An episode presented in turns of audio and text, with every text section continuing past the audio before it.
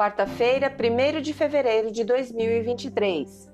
Bom dia, graça e paz. O versículo do dia está na carta aos Hebreus, capítulo 12, versículo 14. E diz assim: Esforcem-se para viver em paz com todos e procurem ter uma vida santa sem a qual ninguém verá o Senhor. O tema: paz sempre que possível. Como é a vida santa? Os ensinamentos do Novo Testamento dizem que é viver de acordo com a palavra de Deus. Santidade significa dizer não às ações erradas e buscar perdão quando cometemos erros. Santidade é deixar de lado quaisquer interesses egoístas para seguir os bons planos que Deus tem para o mundo. Nos versículos 1 e 2 deste capítulo 12, o escritor da carta aos Hebreus entendeu que isso não era fácil. Então, ele encorajou seus leitores a correr sem desanimar, enquanto se livravam de qualquer coisa que pudesse atrasá-los ou fazê-los tropeçar. O autor de Hebreus então encoraja seus leitores a serem santos, a viverem de acordo com os mandamentos e caminhos de Deus.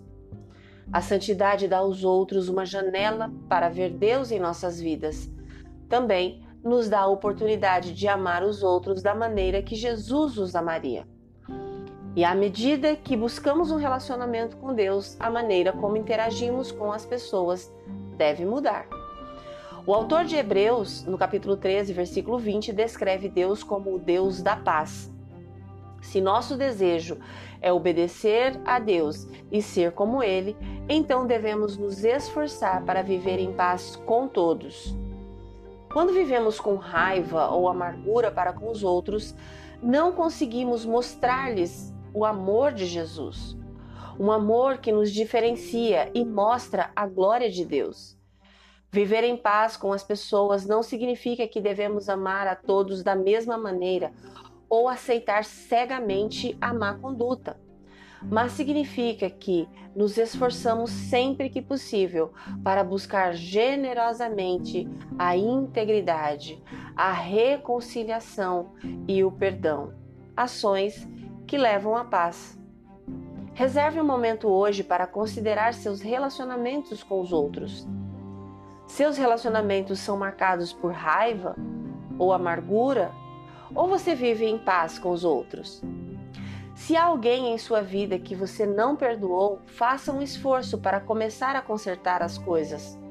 Considere como pode viver uma vida alinhada com a palavra de Deus, para que outros possam ver Deus trabalhando em você.